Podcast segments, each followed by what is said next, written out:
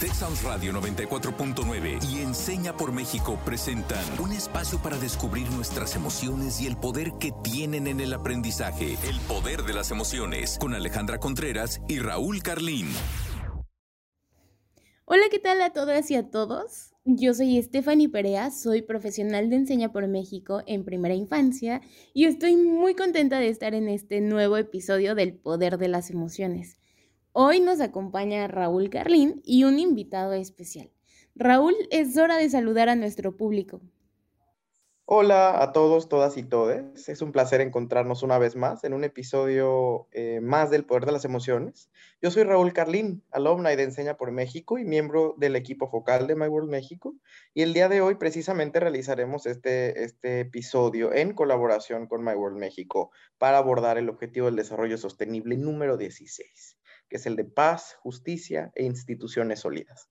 Y para ello, además, le quiero dar la bienvenida a Gerardo Martínez. Él es embajador de My World México y especialista en este tema. Hola Gerardo, ¿cómo estás? Bienvenido. Hola, hola Raúl. Eh, les saludo desde el estado de Guanajuato a todas las personas que nos escuchan, eh, con mucho entusiasmo por tener esta oportunidad de compartir este espacio pues, con todos ustedes, ¿no?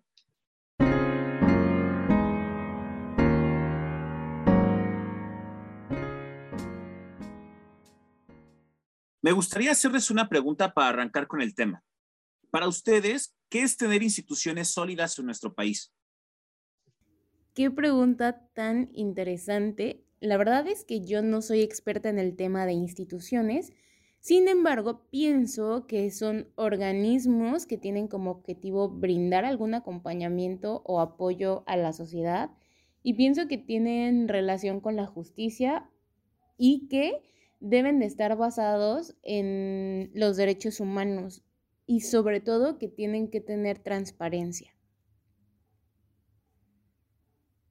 Me encanta, me encanta a mí también esta, esta pregunta que nos em, formula Gerardo. La verdad, agradezco la pregunta, sobre todo en tiempos como los que, los que corren actualmente en nuestro país y en el mundo. Y quisiera contestar esta pregunta que, que nos que nos hace Gerardo haciendo alusión a uno de los mejores libros que he leído en los últimos años y el cual eh, les recomiendo mucho. Este libro se llama ¿Por qué las naciones fracasan? Los orígenes del poder, la prosperidad y la pobreza, Why Nations Fail, de eh, los economistas Darren Acemoglu y James Robinson.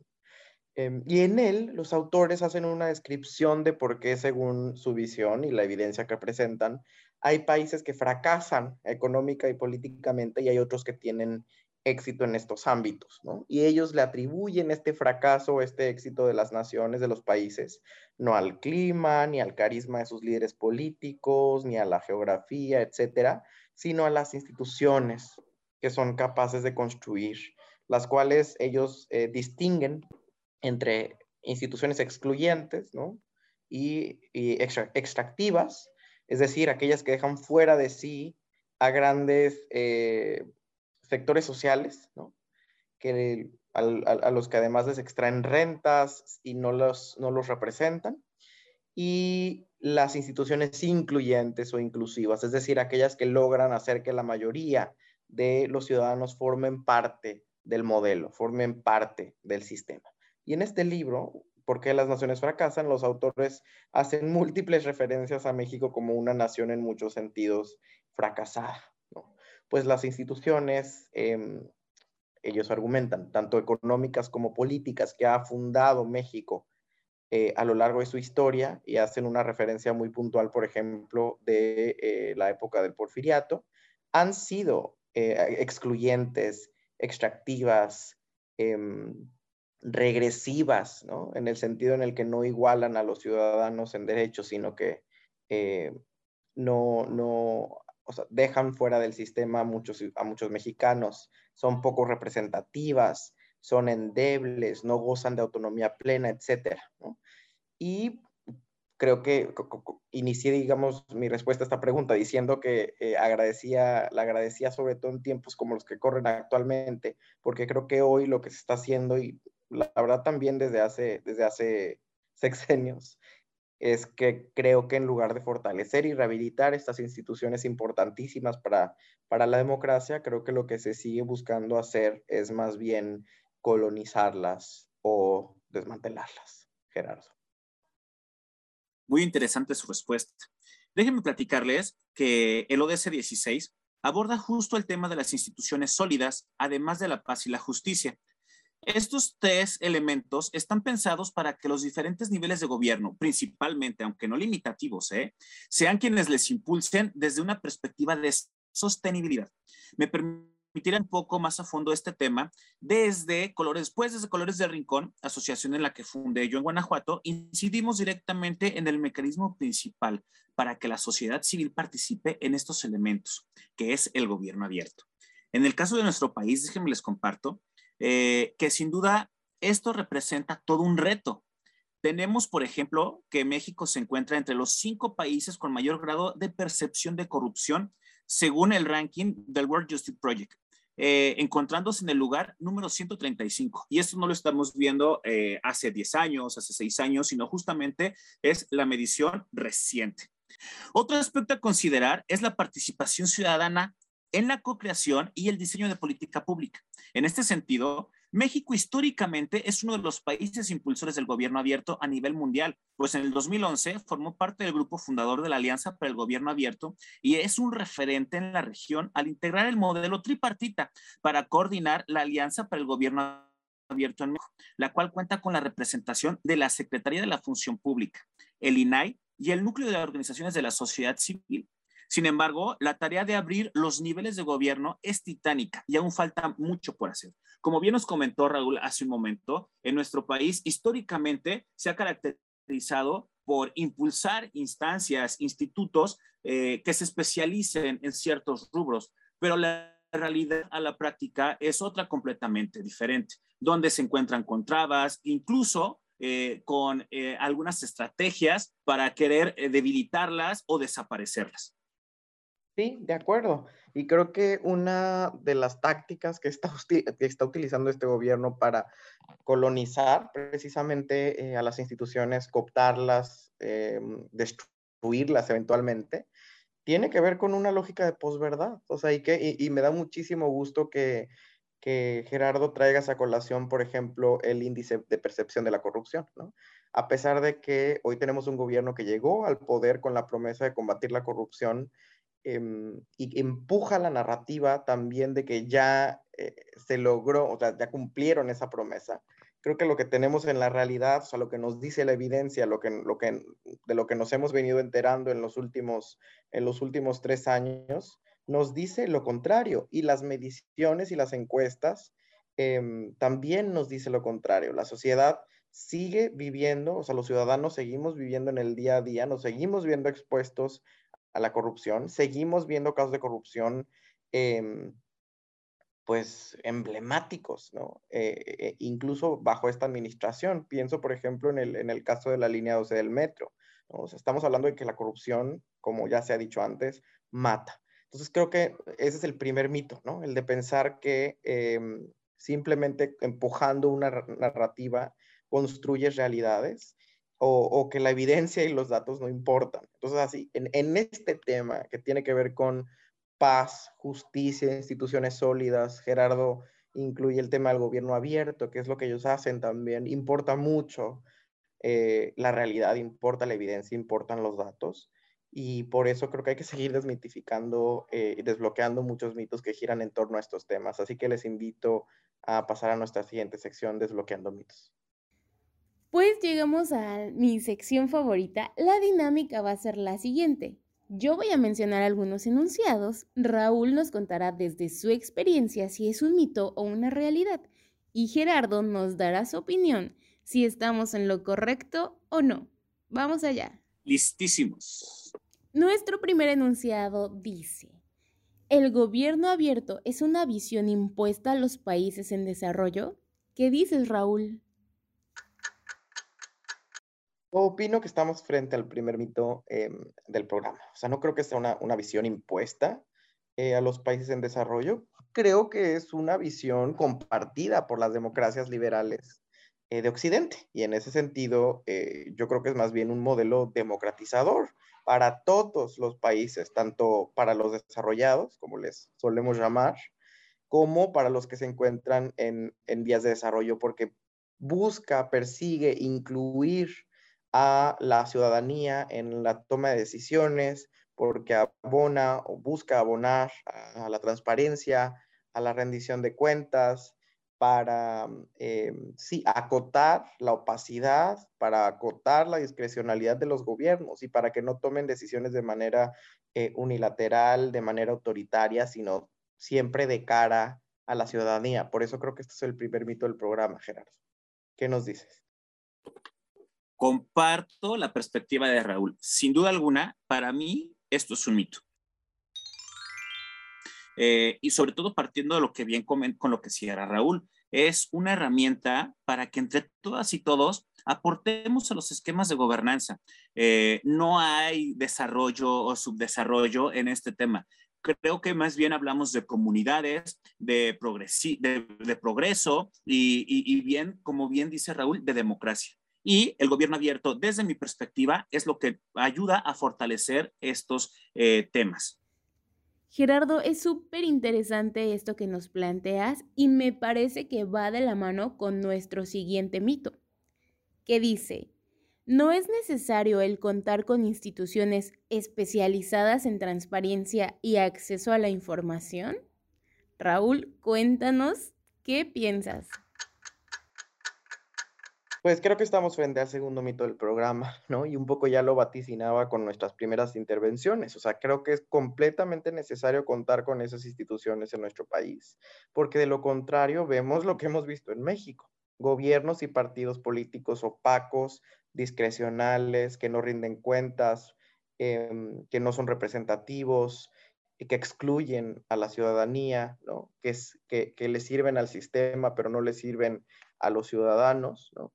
Y en ese sentido, instituciones que estén especializadas en la transparencia, en el acceso a la información, en la rendición de cuentas, permite precisamente que eh, las ciudadanías eh, permita tener información para eventualmente tomar decisiones y para exigirle a su gobierno y a sus partidos políticos, a sus representantes populares en general, a que rindan cuentas, que es lo que deberían eh, hacer en una democracia funcional, en una democracia que funcione para todos y para todas. Este es el segundo mito del programa, Gerardo. ¿Qué nos dices? De acuerdísimo, ¿eh? Yo creo que también esto es un mito, sobre todo porque hay instituciones eh, focalizadas o especializadas que nos dan certeza a, los ciudadanos. Un ejemplo claro, por ejemplo, eh, un ejemplo claro, por ejemplo, vendría a ser el INE, ¿no? Eh, eh, porque hablaba la otra vez con compañeros, eh, colegas que son de otros países y, les llama muchísimo la atención la función y eh, la estructura per se de este instituto. Nosotros como crecimos con ella, para nosotros es de todos los países tienen un instituto como este. Entonces, de algún modo se exige o se pide o incluso hasta se juzga cuando verdaderamente este instituto a lo largo de, su, vida nos ha, generado herramientas y nos ha dado eh, una construcción de democracia en nuestro país. Entonces, volviendo, eh, partiendo de este ejemplo, es que yo considero que las instituciones son fundamentales para que las y los ciudadanos de un país tengamos esta fortaleza de participar, de tener democracia y obviamente de ser tomados en cuenta pues en cómo se construye nuestro país, ¿no? Y con esta respuesta de Gerardo, vamos a pasar a nuestro tercer enunciado. ¿Los rankings mundiales solo responden a intereses políticos de los países poderosos y no reflejan la realidad global? A ver, Raúl, cuéntanos, ¿es mito o realidad? Creo que estamos frente al tercer mito em, del programa, porque por supuesto depende de, digo, de qué ranking estemos hablando, ¿no?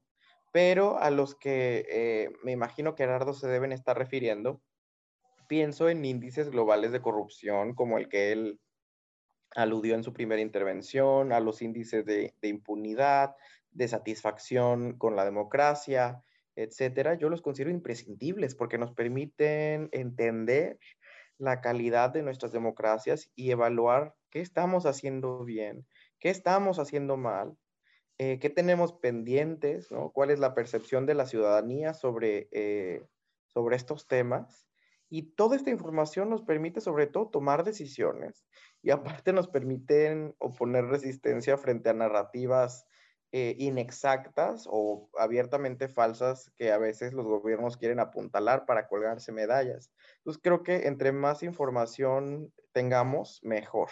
Y los rankings y los índices globales nos dan eh, mucha de esa información, por eso creo que este es un mito. Eh, los rankings mundiales no solo responden a intereses políticos o, o intereses del poder, sino que sí reflejan una realidad que hay que atender. Gerardo, ¿qué nos cuentas? Yo creo que esta vez sí no las pusiste así como eh, mito, mito, mito, mito, porque comparto lo mismo que, que, comenta Raúl, ¿no? Eh, los rankings y los índices globales eh, desde mi perspectiva, nos sirven como un parámetro. Vamos, creo que nuestra educación como en el aspecto cultural eh, aquí en nuestro país es como, es un examen o es un ranking o es una medición, aguas, ¿eh? porque solamente van a buscar o una de dos, cómo eh, desacreditar lo que tú sabes o bien cómo posicionar a alguien por encima de ti. Eso creo que lo hemos eh, sentido o es lo que se ha permeado en, nuestra formación cultural, cuando verdaderamente esto nos sirve solamente como un parámetro de mejora, no lo debemos de ver como ah, una desestimación de nuestros esfuerzos. ¿No? Y al crecer con esta perspectiva y ahora más, más allá, ¿no? Más allá de los ciudadanos, al que nuestros gobernantes crezcan o tengan esta perspectiva de los rankings, eh, pues sin duda alguna nos debilitan como país, claro, desde mi punto de vista, porque eh, pues automáticamente lo que haces es decir que no sirven, que no son eh, certeros y que solamente nos están controlando e imponiendo unas esferas oscuras, ¿no? Entonces, realmente yo considero que se debe de tomar estos rankings y estos índices como son un parámetro, punto. ¿Para qué? Para mejorar, para seguir haciendo nuestro mejor esfuerzo y para de algún modo u otro seguir impulsando eh, mejoras para no dejar a nadie atrás, que esto es lo fundamental y esto es la esencia per se de la Agenda 2030. No debemos de dejar a nadie atrás y todos aquellos que estén involucrados en la función pública, en el desarrollo humano,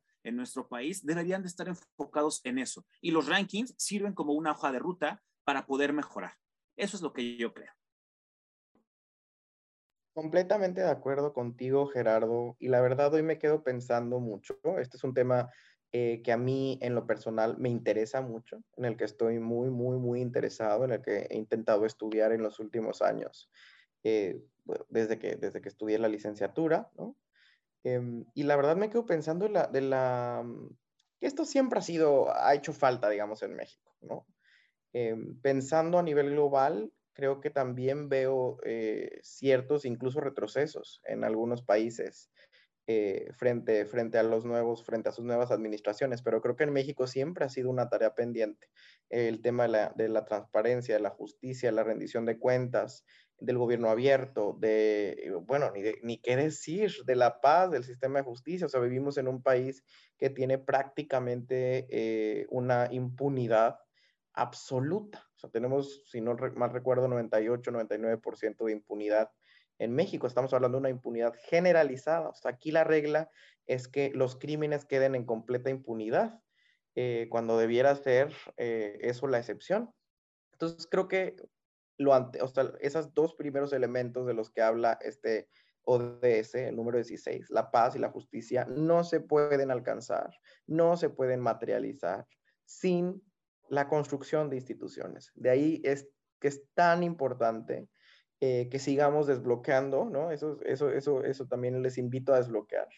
Eh, la importancia de eh, parar y resistir frente a los líderes que quieran saltar, saltarse las instituciones, que quieran desmantelarlas, que piensen em, que estos, estos valores, que estas, estas, estos modos de vivir en, paz y en justicia se pueden alcanzar simplemente con sus voluntades o con sus finas intenciones y no a través de las instituciones, porque recordemos el principio básico de las instituciones.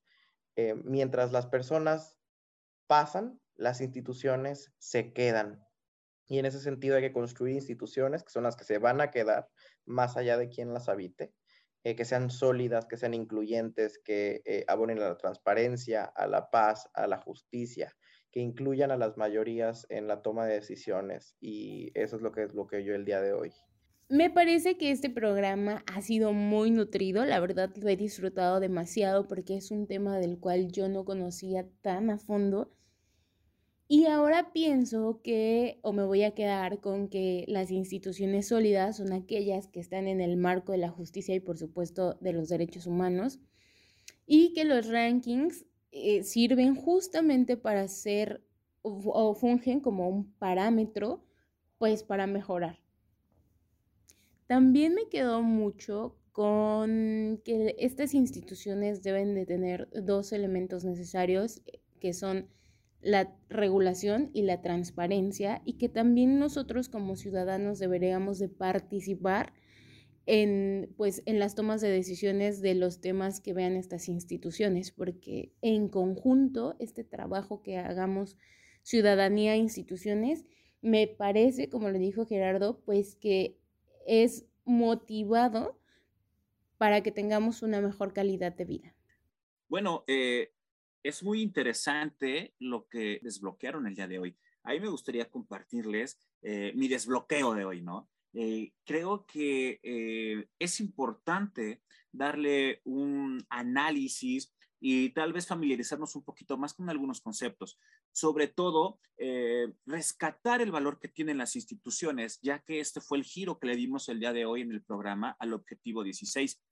Y como bien lo dijo Raúl en su intervención eh, pasada, eh, tiene otros, otras perspectivas el ODS 16, paz, justicia, pero partiendo de lo que revisamos hoy, desde la expertise que, que, tenemos desde Colores del Rincón y desde My World México, eh, el tema de las instituciones, solidificar las instituciones, nos habla de, transparentar procesos, de tener eh, política pública al alcance de la mano y digerible y entendible. Además de esto, creo que también es el hecho de ser fácil para toda la ciudadanía, asequible para los más posibles, ¿no? Entonces, el fortalecer, el solidificar a nuestras instituciones, pues obviamente nos va a ayudar a tener una mejor regulación, sí, pero también un mejor modo de vida. Eh, creo que también esto nos va a ayudar a ir en contra de, cosas que ha disminuido eh, la calidad de vida en nuestro país, como es la corrupción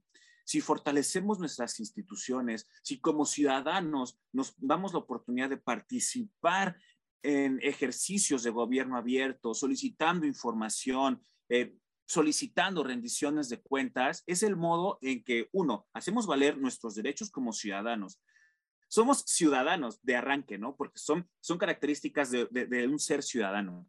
Eh, si, logramos esto, si lo llevamos adelante y si creemos en nuestras instituciones, creo que es el modo en que el ODS 16 en específico, en el eh, fortaleciendo las instituciones, podemos tener una mejor calidad de vida, un, desarrollo sostenible en, en, nuestra sociedad y obviamente pues en nuestros gobiernos, ¿no? Entonces yo creo que esto es lo que desbloqueo y eso es lo que me llevo yo el día de hoy aquí en el del programa. Pues completamente de acuerdo con Gerardo. Y precisamente a nuestra audiencia le dejamos con esta pregunta para que continúe reflexionando sobre el tema más allá del episodio.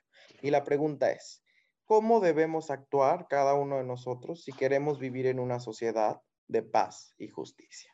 Y nuestra frase del día de hoy, en esta ocasión de Simón Bolívar. La justicia es la reina de las virtudes republicanas y con ella se sostiene la igualdad y la libertad. Muchas gracias por llegar hasta el final de este programa. Gracias Raúl, gracias Gerardo por estar aquí y nos vemos en la próxima. Yo soy Raúl Carlín, este ha sido un, episodio más del Poder de las Emociones. Gracias Gerardo y gracias a todos y todas y todes en casa. Gracias y hasta la próxima. Gracias. Sin duda fue un placer estar con ustedes y espero, espero realmente poder tener otra oportunidad de comunicarme. Nos vemos. Texas Radio 94.9 FM y Enseña por México presentaron El Poder de las Emociones. Te esperamos en nuestra próxima emisión, el próximo miércoles en punto de las 4 de la tarde.